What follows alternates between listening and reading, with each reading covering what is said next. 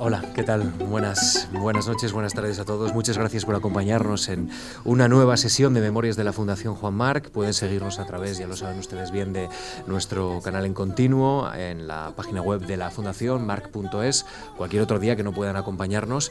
Y en este caso pueden recuperar cuando quieran también esta conversación a partir de, de mañana.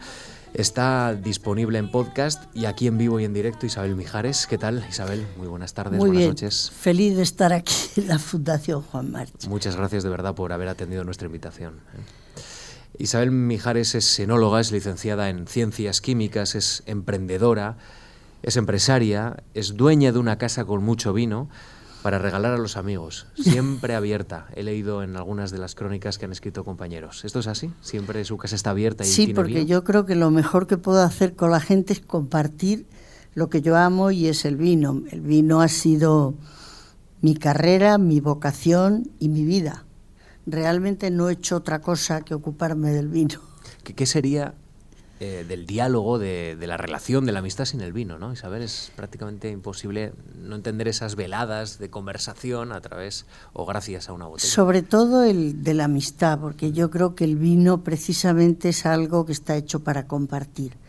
Cuando ahora intenta la gente filosofar tanto sobre el vino, yo digo, el vino es ante todo placer y compartirlo. Uno no se imagina abriendo una excelente botella si no es para compartirla con alguien. Ujú. ¿Y usted esto lo entendía antes de dedicarse al vino? ¿Creía usted que este era un elemento que unía más que que separaba? No, que va, yo, o sea, sí, sí recuerdo que en mi casa el vino siempre fue importante. O sea, yo tengo grabada esa frase de hoy es un día de fiesta o es un cumpleaños, es un santo, vamos a abrir una buena botella de vino. Eso sí sé que ha marcado mi niñez y mi padre era un hombre que le gustaba beber buen vino, mis abuelos también, o sea, eso lo, he recibido en la educación, pero jamás pensé que el vino iba a ser el eje, el centro y todo en mi vida. Usted tiene preferencias, entiendo, con el vino, ¿no? Me imagino que para cada momento, para cada comida, para alguna situación, tendrá filias y fobias. Yo tengo preferencias para beber con qué y con quién. Ah, ¿con quién también? Yo creo que es, es importantísimo. Siempre, siempre que pongo un ejemplo, digo, yo no podría beber el mismo vino con un muchacho de 18 años rubito que con un señor de pelo gris. No, no, no, no cito a las mujeres, pero no por nada, sino simplemente porque parece que te inspira más, ¿no? Sí, es muy importante la persona. Eso fue algo que yo aprendí en mi época de Burdeos, donde tuve la suerte de catar con personas tan, con personajes tan famosos en el mundo del vino. ¿Y, y cuál es el vino más antiguo que ha probado, ahora que estamos hablando tanto de esa solera, ¿no? Pues este año hemos tenido la suerte de hacer un, una cata histórica Ajá. que hemos hecho en Marqués de Riscal, que tuve la suerte de, de- de tomar parte en ella y catamos un vino de 1862, Madre mía. vivo y entero, todavía. Catamos 115 añadas, realmente le, le llamaron la cata histórica y creo que fue histórica, y fue fabuloso mm, poder catar lo que fueron los vinos durante todos estos años, nuestras épocas de crisis, nuestras épocas de bonanza. Uno se da cuenta de, de que el vino es el reflejo de la historia, el reflejo de un pueblo. Entonces lo vives como, como has vivido la cultura de ese pueblo. Yo tengo el recuerdo del vino cuando era pequeña. Yo soy de Mérida y además me siento muy emeritense, pero mi padre era leonés. Entonces yo pasaba, nos enseñó a amar a las dos regiones por igual todos los hermanos y fundamentalmente yo pasaba largos inviernos con mis abuelos y tengo ese recuerdo de, de la hora de comer, de decir hay que bajar a buscar el vino con aquellos jarros vidriados que después yo no sabía que iba a trabajar tanto en la región de León. Ahora mismo León es la capital gastronómica de España este año y vamos a tener suerte de hacer muchas catas, tanto yo formo parte de la Casa de León y, y me siento también muy orgullosa, pero realmente uno se da cuenta lo diferente que yo viví el vino en Mérida, de cómo lo viví en León, reflejo de una historia diferente. Me interesa mucho esto que, ha comentado porque ha abierto una expectativa en esta conversación. Los vinos entonces tienen memoria, ¿no? Eh, porque si pueden contarnos cosas de un país de diferentes épocas, pueden sí tener tienen memoria. Yo acabo de llegar de Oporto, he hecho un viaje fantástico. Eh, por, eh, las nuevas denominaciones, todavía no denominaciones de origen, sino geográficas, como Busaco y Bairrada, todas estas nuevas, aparte de los, de los grandes oportos, y es curioso la concepción del vino en una región y otra, refleja cómo son las gentes, cómo viven, cómo sienten, cómo incorporan el vino a su día a día. O sea, es el vino tiene memoria. Entonces, necesariamente un vino con unos cuantos años en barrica tiene que ser necesariamente mejor, digámoslo así, que un vino joven. Cada uno tiene su uso, cada uno tiene su, función. Todo, hay gente que, ahora, ahora, que elaboramos los vinos jóvenes para que se puedan beber enseguida, entre otras cosas por una cuestión económica también, de no tener que tener eh, esos vinos durante tanto tiempo añejándose, hay mucha gente que, que tiene, que le encuentra verdadero placer a consumir esos vinos jóvenes con carácter primario completamente en el que uno ve que ese producto está lleno de sueños, está lleno de esperanzas, y sin embargo hay mucha gente que no entiende el vino que no esté hecho, el vino criado, el vino viejo. O sea, en general yo creo que el consumidor, la imagen que tenemos del vino es tinto y viejo, en general. Cuando ahora, por ejemplo, se consume tanto vino blanco, tanto vino rosado, tanto tranquilo como espumoso, y es cuestión de, de, gustos. O sea, el, ¿cuál es el mejor vino? El que más te gusta. No hay normas, no hay reglas. ¿Por qué? Porque a lo mejor te recuerda algo, a lo mejor te recuerda haberlo vivido en un momento importante de tu vida, haber compartido esa copa en un momento específico, mm. con una comida especial el vino está en el alma. Pues Entonces tiene, tiene forma, tiene volumen, tiene alma. El, vino tiene características eh, propias del ser, ¿no? de las personas, porque me dice que tiene memoria, puede ser joven, puede ser viejo, tiene alma, tiene memoria. Eh, eh, el vino incluso además puede, no sé cómo, cómo, decirlo, puede incluso vivir en otras personas y puede ayudar al diálogo. La verdad es que... heredas un poco los gustos de la gente que te rodea de, de, los vinos que has bebido desde pequeña. Yo eso, ahora decirlo es un poco arriesgado, ¿no? Porque se supone que hasta los 18 años nadie... pero yo me crié en una generación donde bebimos vino antes, con agua, y según ibas creciendo disminuía el agua y, aumentaba el vino, pero teníamos esa cultura del vino. Y entonces esos vinos que yo recuerdo que llegaba en Mérida, veníamos del colegio y mi abuela nos daba un vino dulce que de, la época y debía tener la impresión de que eso tenía poco alcohol porque decía eso os va a dar ánimo y os va a fortificar. Entonces ese vino toda la vida yo le he tenido un profundo respeto. Ahora no me atrevo ni a juzgarlo técnicamente. Me da miedo entrar en su alma porque me da la impresión de que es una falta de respeto por mi parte. Bueno, pues eh, esta experiencia alrededor del vino es muy interesante porque incluso además eh, análoga a las personas, vemos que la experiencia deja huella en el vino y también deja huella en las personas. En las personas. Así que ya tenemos situada aquí la, idea de memorias de la Fundación, con esa trascendencia alrededor de una profesión, de una experiencia biográfica y de una invitación que hemos cursado en la Fundación Juan Marca a nuestra invitada hoy, a, Isabel Mijares, que ha sido una emprendedora, decíamos al inicio, y el vino ha sido, eh, digamos así, el método para ganarse la vida Usted ha sido calificada por varias revistas como la dama del vino en España, como una de las personalidades importantes que uno tiene que consultar para conocer cómo está el vino en España. Y esto entiendo que es muy bonito, pero cuesta mucho. Y a usted le ha costado mucho esfuerzo. Yo no sé si me ha costado esfuerzo. Me he divertido tanto.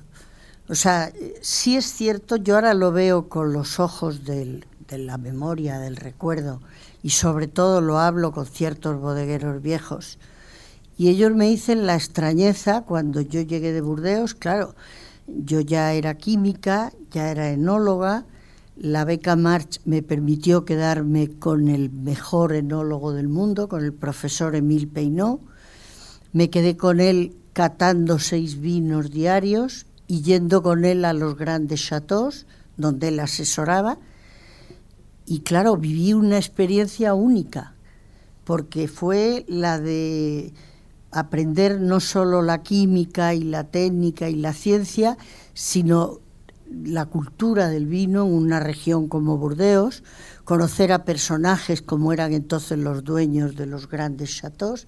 Claro, venir a, volver a España con todo eso, comprendo que cuando yo decidí que no quería ir a un laboratorio de investigación, entonces había mujeres estupendas como las doctoras Yaguno, Cabezudo, Díaz de Betancourt, que trabajaban en el Instituto de Fermentaciones Industriales y ellas siempre pensaron que yo me iba a unir en la investigación. Yo dije, no, yo quiero hacer vino, quiero crear. Y entonces empecé en Villafranca del Bierzo, en una bodega, y me doy cuenta ahora de lo que debió ser para la gente de Villafranca ver a una mujer que llega y se pone a hacer vino y se pone a vivir el mundo del vino a fondo, cuando entonces no había mujeres en él no había en el mundo del vino porque pues porque tampoco había mujeres en muchos otros campos mm. tampoco hay que pensar que solo no las había en el mundo del vino Isabel, ¿y usted tiene la sensación de que gracias a, su experiencia ha abierto camino a otras mujeres? Sí, eso sí, además me lo recuerdan todos los días y eso me encanta. O sea, cada vez que me encuentro con una enóloga joven que me dice muchas gracias porque nos abriste ese camino eh, de que hubiera mujeres en bodega, Mm, me encanta el haberlo podido hacer y me siento súper satisfecha. Me, me, siento un poco mamá o abuela casi ya de todas esas chicas jóvenes que están empezando en el mundo del vino. Hoy hay muchísimas, hay muchas mujeres técnicas y estupendas además. Hay unas enólogas estupendas, pero hay además directoras de exportación, directoras de marketing, gerentes cosa que hubiera sido impensable. Entonces, yo recuerdo que hasta no me dejaban entrar en algunas bodegas porque decían que las mujeres enturbiábamos el vino. O sea, he tenido... Mm, hace poco me decía mi hija un día, eh, tenías que escribir, mamá, pero no sobre... Acabo de publicar eh, El mágico camino de la cepa a la copa y me decía, tendrías que contar, pero más sobre ¿Cómo has vivido el mundo del vino? Porque a mucha gente joven nos interesaría. Yo creo que hubo una parte de inconsciencia, porque yo no me di cuenta que podía ser tan, tan extraño ver a una mujer entrar en una bodega teniendo en cuenta que entonces las instalaciones no eran las de hoy, las máquinas eran muy pesadas, armar un filtro no era armar un filtro hoy ni una prensa, pero yo no, entonces no lo vi así. A mí me parecía normal, yo era química, me había especializado fuertemente en Burdeos, había sido campeona de cata nada más terminar la carrera y me parecía lo normal aportar lo que yo sabía al mundo del vino. Y me ha pasado igual después, cuando fui presidenta de la Feria del Vino de Barcelona o cuando fui presidenta del Consejo Regulador de Valdepeña, me decían, ¿cómo, cómo se siente siendo la primera mujer. Bueno, pues siempre tiene que haber la primera. Me imagino que la primera mujer notario también extrañó y la primera mujer eh, en todos los ámbitos, porque la mujer se incorporó al trabajo, no al trabajo del campo, no al trabajo obrero, se incorporó más tarde. Entonces la, la misma extrañeza era tener mujeres en el mundo del vino. Y lo importante es comunicarlo, ¿eh? saber comunicarlo y comunicarlo tan de forma tan enigmática como lo hace usted. Pero se han portado muy bien. Yo no ¿eh? me he sentido maltratada. Me he sentido, creo que los hombres han sido unos compañeros estupendos y aunque les chocase en un principio, que luego me lo han hecho saber y mucho más los bodegueros, la verdad que me han tratado muy bien y con mucho afecto, a pesar de que yo tengo un carácter fuerte y a veces soy enérgica, pero había que tenerlo un poco porque si no tampoco te escuchaban. Algo de esto irá saliendo en lo que nos queda de conversación. Si le parece, vamos a comenzar este relato de, lo que cuestan las cosas para poder conocer mejor a nuestra invitada Isabel Mijares. Es enóloga, ha sido la primera mujer en dirigir un consejo regulador, como hemos dicho, el de Valdepeñas, es emprendedora, ha creado varias empresas. En 1989 fundó el equipo TIM, una empresa de consultoría para el sector alimentario y vitivinícola, y desde 1999 pues coordina la guía Repsol de vinos, entre otras distinciones. Acaba de publicar ese libro de la cepa a la copa y es miembro de la Real Academia de Gastronomía. Nace en Mérida en una familia de ocho hermanos y esto yo creo que desde el principio imprime carácter. Usted creo que es la segunda, ¿no? Yo soy la segunda, sí. La, mayor de, la las, mayor chicas, de las chicas y la segunda además. ¿Y, esto cómo influye desde pequeñito? ¿Cómo, bueno, aprendes desde pequeño a tener el espíritu de equipo. O sea, las familias numerosas tienes la impresión de que tienes que compartirlo todo, que tienes que vivirlo todo en conjunto y a mí me ha apoyado muchísimo y me siguen apoyando. Yo tengo una relación enorme con, con mis hermanos. Los cónyuges dicen que somos más que familia tribu y yo creo que tienen un poco de razón, pero también nos educamos así, tanto en Mérida como en nuestras épocas de pasarlas en Villada, donde hoy yo sigo manteniendo la casa familiar y hemos tenido, la familia ha sido muy, muy importante en mi vida. Creo que tanto mi familia de origen como después me casé con un francés, me lo traje a España, obviamente, y, bueno, yo solo he tenido una hija, por ejemplo, y ahora tengo dos nietos, pero la, la familia te marca y el vivir en familia creo que es, que es importante la noción de familia que tenemos, que ya se está perdiendo mucho en otros países europeos y que yo he vuelto a reencontrar en mi trabajo continuo en Latinoamérica, eh, marca mucho la vida de cualquiera. Y yo le agradezco muchísimo a mi familia, a mis hermanos, me, me han apoyado mucho, jamás he sentido incomprensión en ellos. A veces alguna cosa les ha extrañado porque no pensaban de la misma manera, pero de la misma manera que en una familia numerosa políticamente no tienes eh, el mismo pensamiento ni tienes por qué coincidir, de la misma forma ha sido profesionalmente.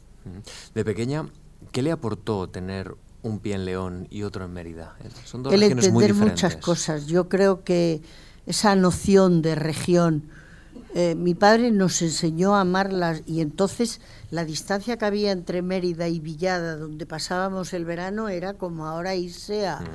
Eh, tardábamos casi 24 horas. ¿Cómo iban los ocho? Seis transbordos. ¿Cómo lo hacían? ¿Iban pues en autobús? En tren, con todo tipo de transbordos, con los baúles, con todo. O sea, típico, cuando uno piensa en los viajes de esa época es increíble.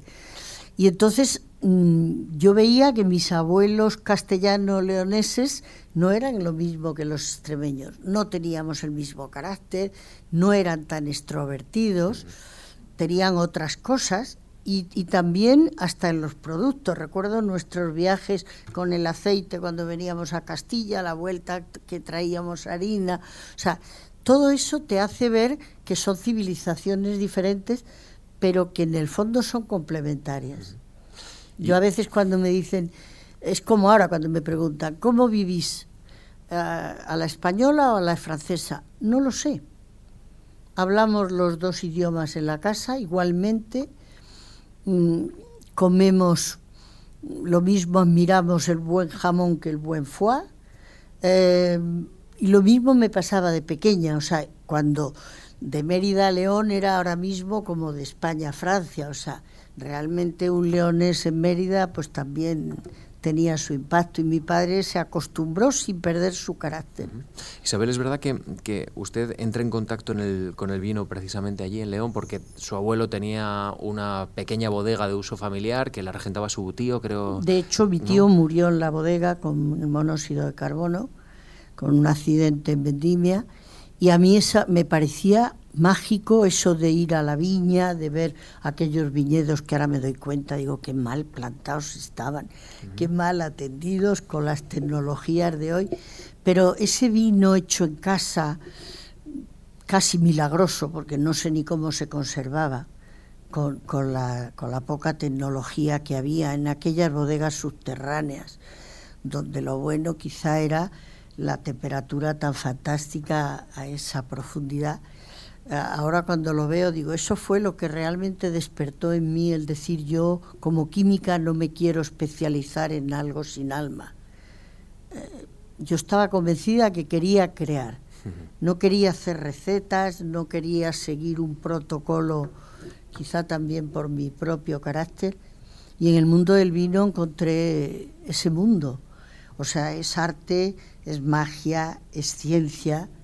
Eh, cuando mis compañeros se ríen, dice, cuando te pones tu buena chaqueta de científica, no hay manera de, llevarte la contraria, pero el vino es mucho arte también. Y esa sobria carácter de León, eh, como eran la gente de, sobre todo del páramo, yo creo que influyó mucho en mi propia decisión y sobre todo en mi voluntad de hacer lo que me gustase y lo que quisiera.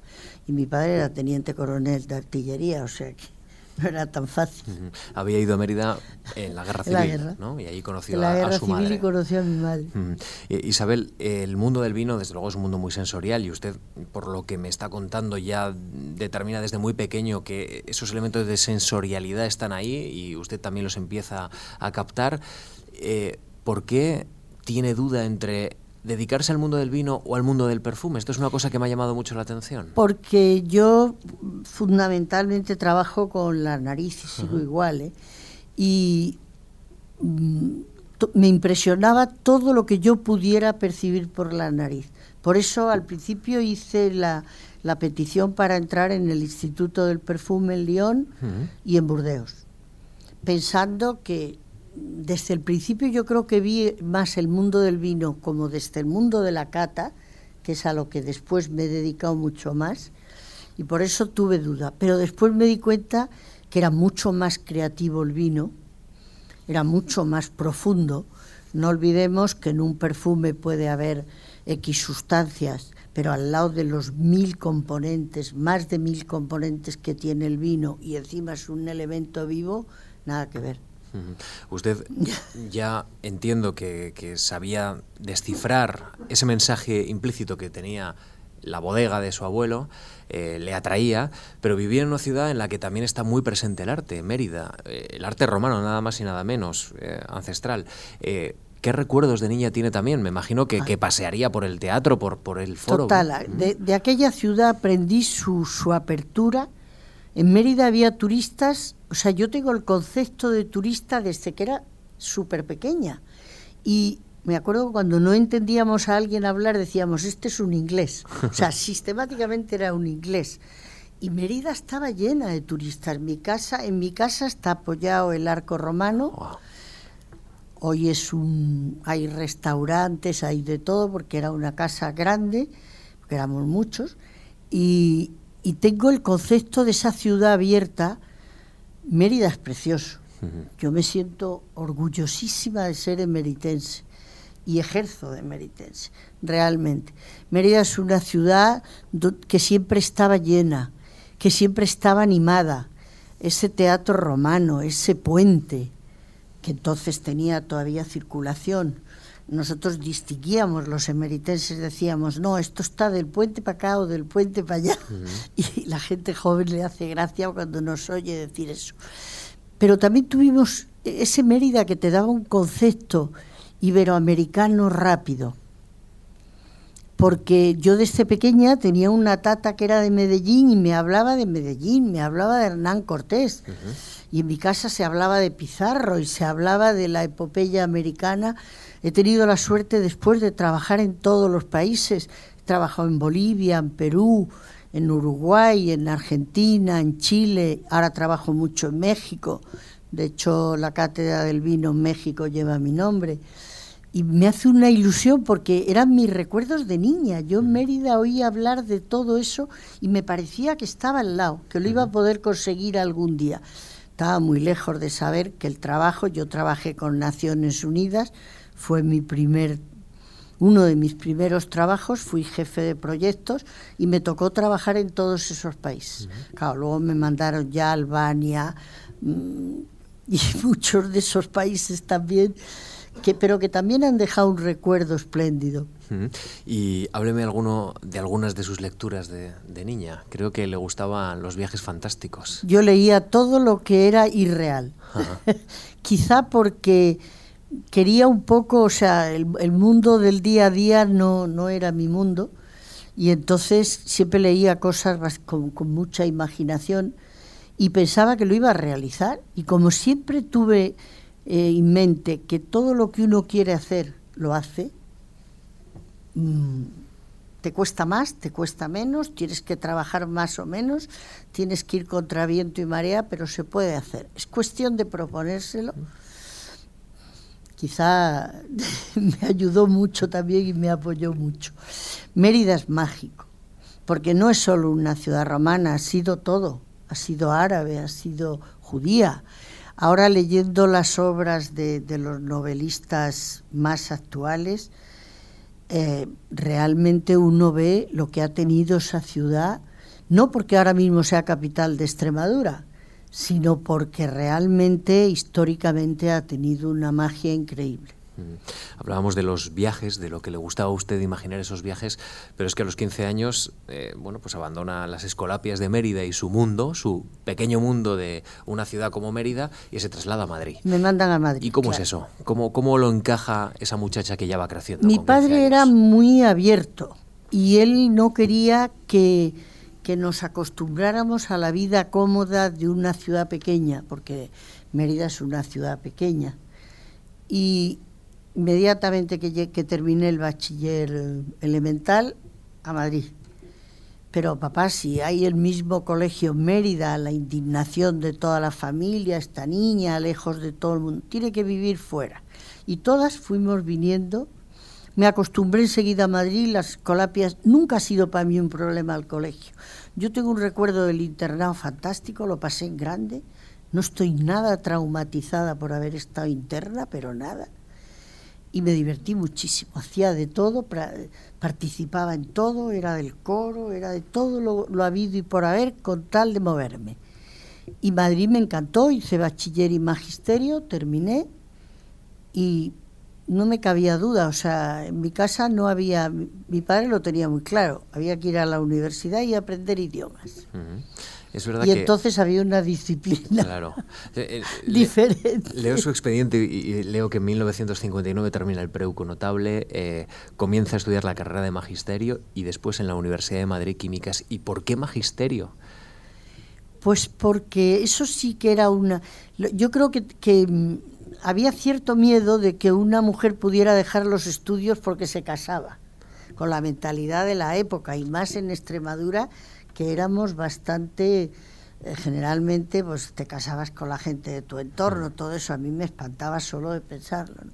Y entonces yo creo que pensaba que haga primero magisterio porque ya tiene subtítulo. Entonces hice magisterio a la vez que el bachiller superior y ya cuando terminé dije, no, yo mi mundo es la química, siempre me, me fascinó la química. Me parece que la química es la ciencia de la vida. O sea, nos levantamos respirando, es química eh, tomamos el desayuno, en todo lo que tomamos, gracias a la química lo podemos vigilar. Eh, no es que esto tenga química, esa frase me espanta, pero gracias a la química controlamos el mundo. Entonces me encantaba, y, pero nunca paraba de hacer cosas. O sea, me encantaba ser azafata, intérprete, eh, moverme, o sea, el, mundo se, tenía que ser un mundo en movimiento. Y yo creo que no he cambiado. ¿eh? Sigue teniendo la misma energía, ¿no? A mis 75 años sigo igual, con unas increíbles ganas de moverme continuas. Y unas ganas de vivir increíbles también, ya, ya se nota. En el 69 se licencia en enología y en 1970 en químicas. Y esta esta doble aproximación al mundo del vino es muy interesante porque no solo conoce su estructura, su envejecimiento, sus calidades y sus cualidades, es que usted conoce exactamente cómo es el vino desde su condición de elemento químico. Y a mí eso me interesa porque esa aproximación científica no era tan habitual en aquel tiempo. No, no, teníamos una gran discusión entre los químicos y los agrónomos.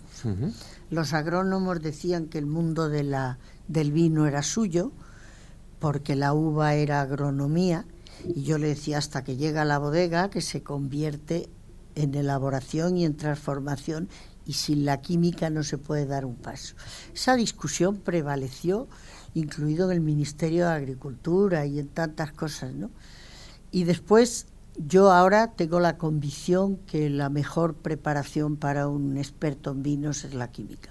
Sin la química es muy difícil, y menos hoy, que ya no es el vino se hace como sale, no, ya ponemos los parámetros y hacemos el vino que queremos.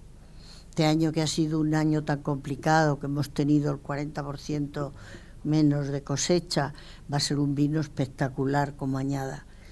Con los conocimientos que teníamos hace 30 años hubiera sido una catástrofe. Se nos hubieran parado las fermentaciones y tal, pero hoy tenemos unos conocimientos que nos permite dominar eh, toda, todos los procesos. El problema es que la enología ha sido una ciencia deductiva. El hombre ha hecho vino en cuanto que uno aplaste unas uvas, sin que quiera, se le van a convertir, van a fermentar y se van a convertir en vino. La diferencia es que hoy dominamos cada uno de esos pasos y decimos quiero más color, quiero menos color, quiero esta acidez. Y no porque tengamos que añadir nada, nunca se ha añadido menos al vino, sino porque sabemos los procesos que estamos empleando. Eso mismo de ir a la viña, catar uvas, catar la piel, catar todo eso, sin la química no hubiéramos llegado muy lejos. Durante sus años de formación universitaria usted ya había estado en Burdeos porque mm, obtiene en el Instituto de Enología de la Universidad de esta ciudad el Diploma Nacional de Enología. Y esto ya eh, imprimía un carácter, imprimía unos conocimientos muy específicos que combinaba perfectamente con esa, esa licenciatura en químicas y propone en 1970 a la Fundación Juan Marc en la convocatoria de ayudas al extranjero desarrollar la siguiente investigación, estudio de la estabilización conservación y envejecimiento de vinos. ¿Se acuerda? Fue, me acuerdo porque además no me esperaba que me dieran la beca y fue un apoyo y una ayuda increíble. Y pasé un año feliz porque realmente era en lo que basamos hoy todo, en cómo conservo un vino y lo estabilizo, porque hacerlo al final aprendes, con más o menos arte y con más o menos ciencia, pero conservarlo es otro mundo. El hecho de que hoy podamos catar vinos sin ningún problema, podamos guardarlos, puedan viajar, puedan dar la vuelta al mundo sin que nos expongamos a accidentes, eso es fabuloso. Es verdad que probamos vinos viejos que han sido hechos sin esos conocimientos, pero una botella sale estupenda y abres la segunda y te puedes encontrar con la mayor sorpresa de que te encuentres con un vino muerto mientras que ahora podemos preconizar lo que va a pasar saber si lo vamos a poder guardar. Me preocupaba mucho la conservación, porque en casa era siempre un motivo de conversación. ¿Qué le ha pasado a esta botella? Pues la otra que abrí era estupenda y tal. Pues es un problema de luz, es un problema de movimiento, es un problema de humedad, ha fallado el corcho. Y realmente las explicaciones se encuentran. Era un tema totalmente novedoso había que atreverse con él. No teníamos los métodos que tenemos hoy para analizarlo y todavía sirve de base como estudio para la gente. Ahora yo he estado dándoles unas charlas a los jóvenes del Instituto de Enología y me dicen, tenemos su trabajo de la beca marcha. Tengo un recuerdo gratísimo de, de esa hecho, beca. fíjese si usted ya lo veía venir, porque argumenta para que le concedan esta beca que es importante porque tendrá una repercusión económica porque faltan estudios encaminados a conservar, envejecer adecuadamente los vinos aplicando los métodos más racionales, ¿no? Claro, porque España es un gran productor de vinos. ¿Qué teníamos entonces?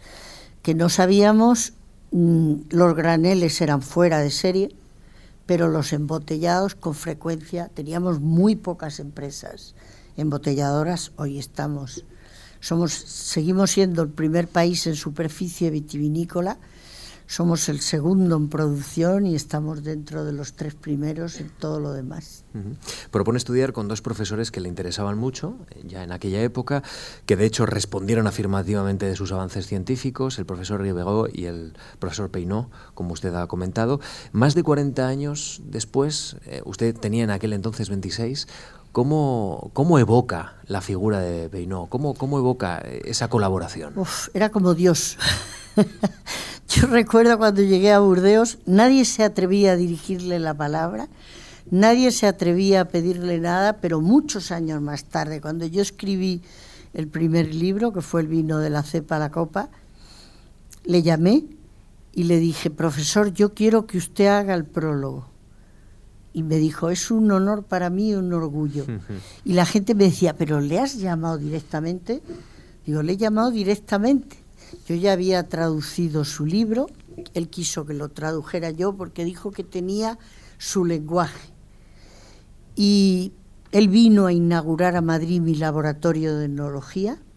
Me acuerdo que lo celebramos en el abuelo, en la calle de la Cruz, y su gran sorpresa es cuando le hicimos tomar gambas con vino dulce. Dijo, este país está loco, es capaz de hacer cualquier cosa. Y le sorprendió muchísimo. Pero a él mismo le, chocaba, pero me dijo algo muy importante al salir. Un enólogo tiene que trabajar en bodega y se tiene que dedicar en cuerpo y alma al vino. Y existe La Rioja, me dijo, y es un buque insignia, pero existe Rueda, el Bierzo. Decir eso hace tantos años, hoy es evidente, todos sabemos, ahora mismo vamos a cerrar este año la guía Repsol y el vino más caro, no el más caro de España, que es un vino que vale 17.000 euros la botella, pero el segundo, que vale 1.000 euros la botella, es del Bierzo. ¿Cómo es posible que pueda alguien preconizar eso en aquella época? Y yo me atreví hasta llamarle, tuve mi primera fermentación en Extremadura, en un depósito sin frío ni, ni, control de temperaturas y tuve el valor de llamarle y le dije, profesor, ¿qué hago? Estoy elaborando en un depósito de un millón de litros y sin control de temperaturas y me dijo, rece. es lo único que puede hacer. Y cuando le dije, no se me ha parado la fermentación, me dijo, España es muy diferente. Hasta las levaduras son diferentes. Y eran dos personajes Claro, no en vano a Peinó se le ha llamado el enólogo del siglo y Jean Ribero Gallón no nos atrevíamos ni a dirigirle la palabra. Y encima yo empecé en un año conflictivo, porque fue el 68 con la huelga, con todo el mayo del 68 y no era fácil. En una ciudad preciosa como en una ciudad preciosa. ¿eh? Burdeos es, es una maravilla. y que vive el vino, o sea, mm, quizá eso sí, yo aprendí a vivir el vino en Burdeos Hoy sigo teniendo una relación fantástica con ellos, de hecho asisto a casi todo, y ahora estoy traduciendo Le Grand Cru de, de Burdeos al español, porque quiero transmitirle lo que es ese mundo mágico del vino de Burdeos, que es un mundo aparte. Un mundo aparte, esas bodegas, eh, esos pequeños chateaux, eh, esa, y hay bodegas estupendas en el mundo entero. ¿eh? Sí, sí, sí. Pero es verdad que eso ya es, Burdeos es el, Burdeos, Olimpo, el Olimpo de los dioses. Es otro mundo. Y los alumnos, los antiguos alumnos de Burdeos, nos sentimos muy, muy ligados. Tenemos un enorme contacto entre nosotros, nos asesoramos, nos consultamos. Mm, es, es muy diferente al resto del mundo del vino. Pues leyendo su expediente, el expediente que tiene la Fundación, me ha llamado la atención una confesión de uno de los miembros del tribunal, que, usted sacó una calificación altísima y, bueno, pues eh, en ese sentido, en el ámbito intelectual y académico no hay ningún reproche, pero quiero que comentemos eh, esta frase de, del doctor Francisco Ramírez Gómez. Dice, asegura que en tres días usted ha certificado una práctica de cata de 200 vinos. Y él confiesa a la Fundación, si me hubiese visto yo en la obligación de llevar a práctica de esta naturaleza y magnitud, probablemente habría muerto en el intento. No comprendo cómo ella ha podido resistirlo. Es duro, ¿eh? Ahora tampoco se nos recomienda a los catadores pasar de los 50 vinos. Yo soy juez de dudas en algunos concursos internacionales y hay veces que tengo que catar 100, 140, 150. Pero catar, ¿eh? No tragamos nada si no estaríamos cirróticos, porque el hígado no nos perdonaría tampoco. Pero eso, eso también era aprendizaje de Burdeos. Con Peinó había mañanas en Margot, en Latour, en Iquem, en Cheval Blanc. Claro, esos vinos a veces nos daba hasta pena escupirlos, porque realmente cuando nos decían los precios, yo decía, tendré ocasión después en mi vida de poder probar esos vinos. Afortunadamente he seguido formando parte del, del grupo de jueces y, y tengo la oportunidad de poderlos tomar a, medida, a menudo. En la memoria que envía la Fundación usted escribe, ha sido un año de gran importancia en mi formación enológica, un tema tan amplio como el elegido de estabilización, conservación y envejecimiento de vinos. Creo haber estudiado y experimentado lo fundamental bajo la magnífica dirección del profesor Peinó. Muchas gracias. No, yo, yo a él le agradezco y además ha sido mi, mi padrino toda la vida, porque cuando yo abrí en Madrid mi laboratorio, él vino a inaugurarlo. Decir que era alumna suya te abría muchas puertas.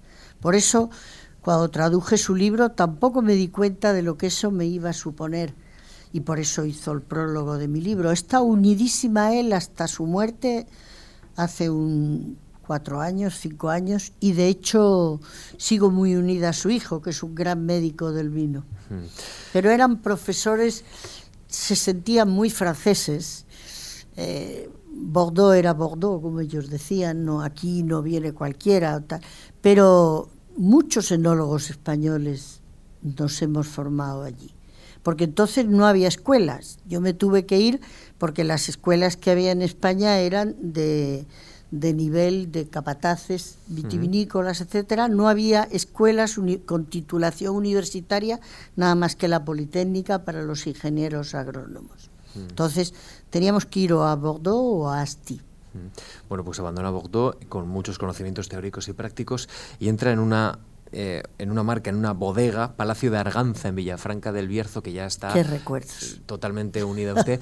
y, y, usted califica esa experiencia de maravillosa que volvería a repetir, pero compleja e incierta en algunos momentos. Me claro, porque además yo ya estaba casada y mi marido tenía que vivir en Madrid, yo me iba todos los domingos por la noche en el correo gallego, cosa que tampoco era cómoda. Me bajaba en Toral de los Vados a las 5 de la mañana y yo entiendo lo que les debió parecer en Villafranca del Bierzo una mujer metida en una bodega, yo tenía moto en aquella época, ya fumaba puros habanos, que los fumé desde los 15 años y y los fumaba en la calle. Claro, yo entiendo la extrañeza, pero nunca me demostraron ningún rechazo. Al revés, tengo un recuerdo fantástico de Villafranca, de la calle del agua, de salir a tomar vinos. Estupendo, yo conservo, tuve que dejarlo porque no era una vida para una mujer casada y me vine a Madrid a montar el laboratorio primero que monté de, de, de análisis y control enológico y después ya empezaron a caerme todas las responsabilidades encima. Presidir, por ejemplo, el Consejo de Valdepeñas, que también fue otra experiencia, ¿no? Intervin, vicepresidenta alimentaria. Enfrentarse a los manchegos, ¿no? A los, a, los agricultores manchegos. Pero bueno, son muy próximos a los extremeños también. También tengo que decir lo mismo, que ellos me confiesan, ahora sigo manteniendo con ellos un contacto estupendo, que la extrañeza que les produjo, pero pero me apoyaron mucho y me ayudaron mucho y de hecho, ya digo, sigo asistiendo a todas sus cosas, soy presidenta de los jóvenes amigos del vino, o sea, me, francamente creo que ha sido una aventura tan fantástica que lo único es que tienes que, ceder a muchas cosas, es decir, eh, no hay santos, no hay cumpleaños, es complicado cuando empiezas a tener hijos, cuando tu, cuando tu hija es pequeña, como era el caso de la mía, eh, mamá no está. Bueno, pues a veces, pero afortunadamente lo ha entendido también y tenemos una relación estupenda. Son las renuncias, ¿no? Que, Son renuncias, uno tiene que hacer. Pero bueno, yo creo que todo el mundo tiene que renunciar a cosas en su vida. Es un equilibrio complicado. No puedes tener todo. Entonces, eh, pues era complicado. O sea, el decir, no, es que me tengo que ir, es que son vendimias es que está el vino fermentando. Yo me tuve que venir del viaje de novios porque hubo un problema en la fermentación y me llamaron. Y claro, me decía todo el mundo, ¿vas a dejar el viaje de novios? Le decía yo, voy a dejar que se estropee un tanque entero. Claro, son, pero son renuncias que todo el mundo tiene en su vida, todo el mundo tiene que renunciar a muchas cosas. Eh, nunca se tiene todo, o sea, sí. Y la libertad precisamente te pide renuncia muchas veces. La lista de participación en jurados internacionales de vino es interminable. Yo he estado... Afortunadamente he participado creo que en el mundo entero. Sí, he estado intentando eh, hacer un itinerario. Yo aquí solo traigo algunos. Ljubljana, Montreal, Chile, Chile París, Urgupe en Turquía, San Emilión. Esto significa que el vino se ha convertido en un lenguaje internacional y entiendo un lenguaje que usted entiende, el, de que no hay fronteras ¿no? del vino. Eso no hay fronteras porque hasta cuando catamos en concursos como era Turquía, por ejemplo, con un mundo adverso enfrente, y a veces no nos unía en, en un mismo jurado, en una misma comisión de jueces, no teníamos un idioma común. El francés era el idioma del vino durante muchos años, ahora no es el caso es mucho más el inglés, pero a veces no coincidíamos con un idioma común, estabas catando con un turco, con un japonés, de hecho hemos recurrido incluso a fichas mm, gráficas para podernos expresar mejor, o sea, era pero eso demuestra que, que la sensación de placer o rechazo ante un vino, de entender lo que significa, de su complejidad, es universal. Puedes no saber expresarte, de hecho, todavía hay gente que dice, yo es que no sé cómo podéis hablar del vino. Digo, sí sabes. Lo que quizá no conozcas es el lenguaje adecuado, como a mí me pasa con el lenguaje del fútbol, por ejemplo, que no entiendo nada. O sea, pero o con el lenguaje de los toros, que es un lenguaje complejo, el de la pintura, pero todo el mundo sabe explicar sus sensaciones. Lo que no sabe mucho es eh, explicarlo con palabras adecuadas. Pero un vino, te gusta o no te gusta, tienes ganas de consumir una segunda copa, se establece un diálogo contigo, te está contando su vida, acabo de pasar un año lluvioso, este año ha sido muy seco, por eso soy un poco rudo en mi expresión tánica. A mí me parece que ese lenguaje se establece siempre. El problema es que a veces no oímos todo. Hay que saber entender lo que, le, está contando. Entre las menciones, distinciones, hay dos que quiero destacar. Eh, medalla del Mérito Agrícola de Francia, es obvio. Eso me llegó al alma, sinceramente. Obvio porque... usted tiene una relación muy íntima con ese país, ¿no? Sí. Pero hay otra, que es la del Gobierno de Chile, que me ha sorprendido y entiendo que esto es uno de los mercados emergentes, uno de los grandes productores. Cuénteme algo de los vinos de Chile. Pero además, curiosamente, me dieron la orden de Bernardo Higgins cuando yo defendí el pisco peruano contra Chile, porque el pisco es peruano, eso es, no hay ninguna duda. Luego Chile lo normó, Chile vende en una semana lo que Perú en un año, lo que sea, pero el pisco y, el, el haber sido capaces de, de, captar lo que yo había hecho por el vino chileno, porque siempre tuve fe en el vino chileno, a pesar de haber ido en contra del pisco.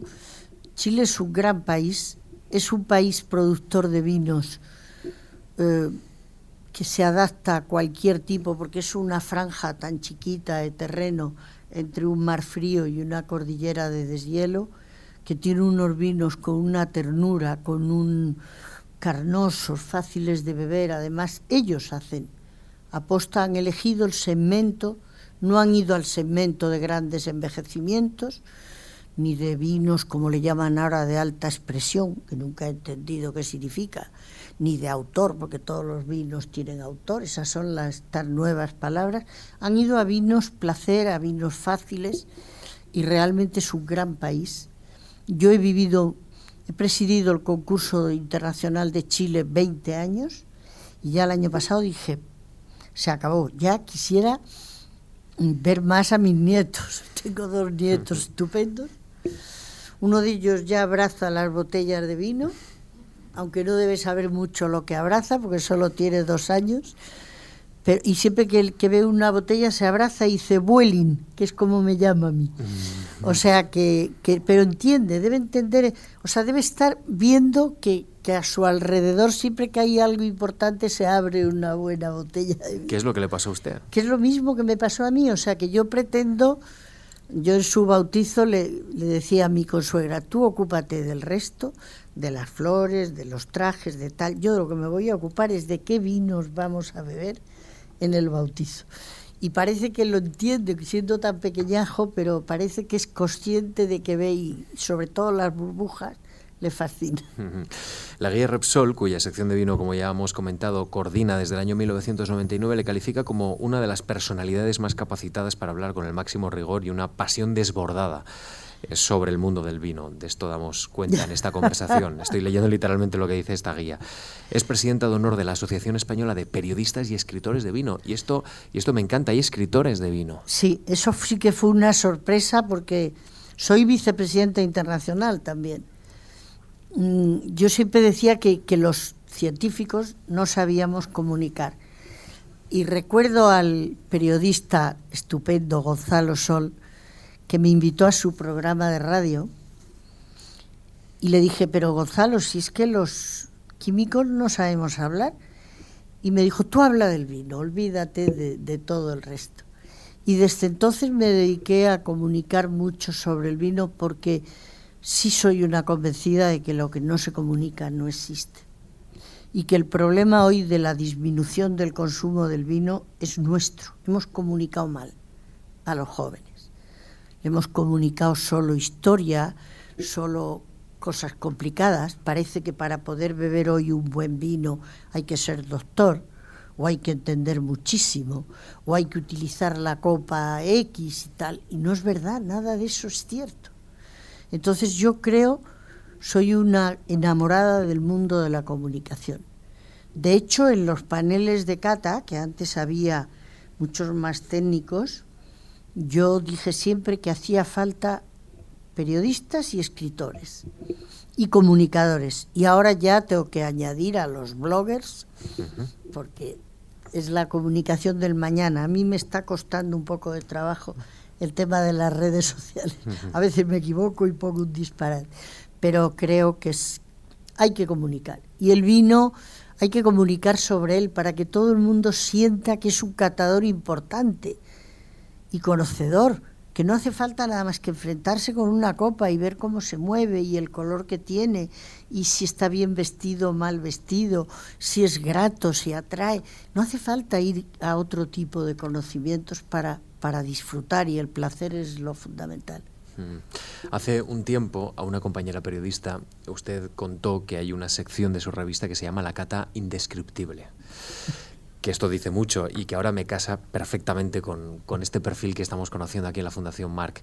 Y, creo que también define bien a la persona que hoy nos ha acompañado en Memorias de la Fundación esta definición o digamos esta eh, bueno pues este conjunto de frases y de rasgos que, que, usted confesó a una periodista. Yo creo que el poder entrar en el alma de un vino, el ver cómo han recogido la uva, cuándo, en qué momento, cómo la han tratado, cómo nació y que todo eso se vea a través de los sentidos es emocionante. Y quien no sepa verlo y crea que solo la tecnología basta, se equivoca. No hay cata sin emoción. De ahí viene a veces la falta de objetividad en algunos momentos, porque es muy difícil catar con objetividad un vino al que uno quiere mucho. Es muy difícil. La cata indescriptible. Cuando haces un vino y has vivido con él los malos ratos y los después te es muy difícil juzgarlo. De hecho, por eso es tan importante para, para nosotros, para juzgar, catar sin etiqueta. Qué difícil es con una etiqueta conocida llegar a encontrar defectos si los hubiera. Pero de todas maneras yo creo que no hay muchos defectos en el vino, los hay buenos o mejores. No hay cata sin emoción y no hay vida sin emoción. No hay vida sin emoción porque el, el vino es como el ser humano. Tiene alma, tiene cuerpo, tiene silueta, perfil tiene civilización, tiene cultura y tiene sentimientos, entonces tiene que emocionar. Un vino bueno es, aquel vino que quieres volver a encontrarte con él. Y tampoco se explica el por qué, porque hoy con las modas hay gente que le encanta los vinos de mucho color, muy afrutados, otros le gusta. Incluso yo entiendo a la persona que le gusten los vinos toscos, pero están llenos de expresión, están llenos de viveza y, el vino, todo lo que en la vida no sea emoción, no merece la pena vivirlo. Sabe que deberíamos haber brindado por esta conversación. Sí, que la verdad, esta conversación con agua es un poco triste. La próxima igual invitamos a un poquito de vino a, a toda nuestra audiencia y seguimos conversando, que, es una maravilla hacerlo con usted. Isabel Mijares, ha sido un gusto conocerle y, de haber, y conocer, y conocer no solo su experiencia, sino también su expresión tan directa y tan, tan realista, tan auténtica. Así que gracias de verdad por habernos atendido y habernos regalado sus palabras. Para mí ha sido un gusto estar en esta casa, que fue el origen y la culpable de todo lo que he hecho después. Isabel, gracias de verdad por habernos atendido, ha sido un placer. Gracias a todos por su atención. Y gracias a todos ustedes.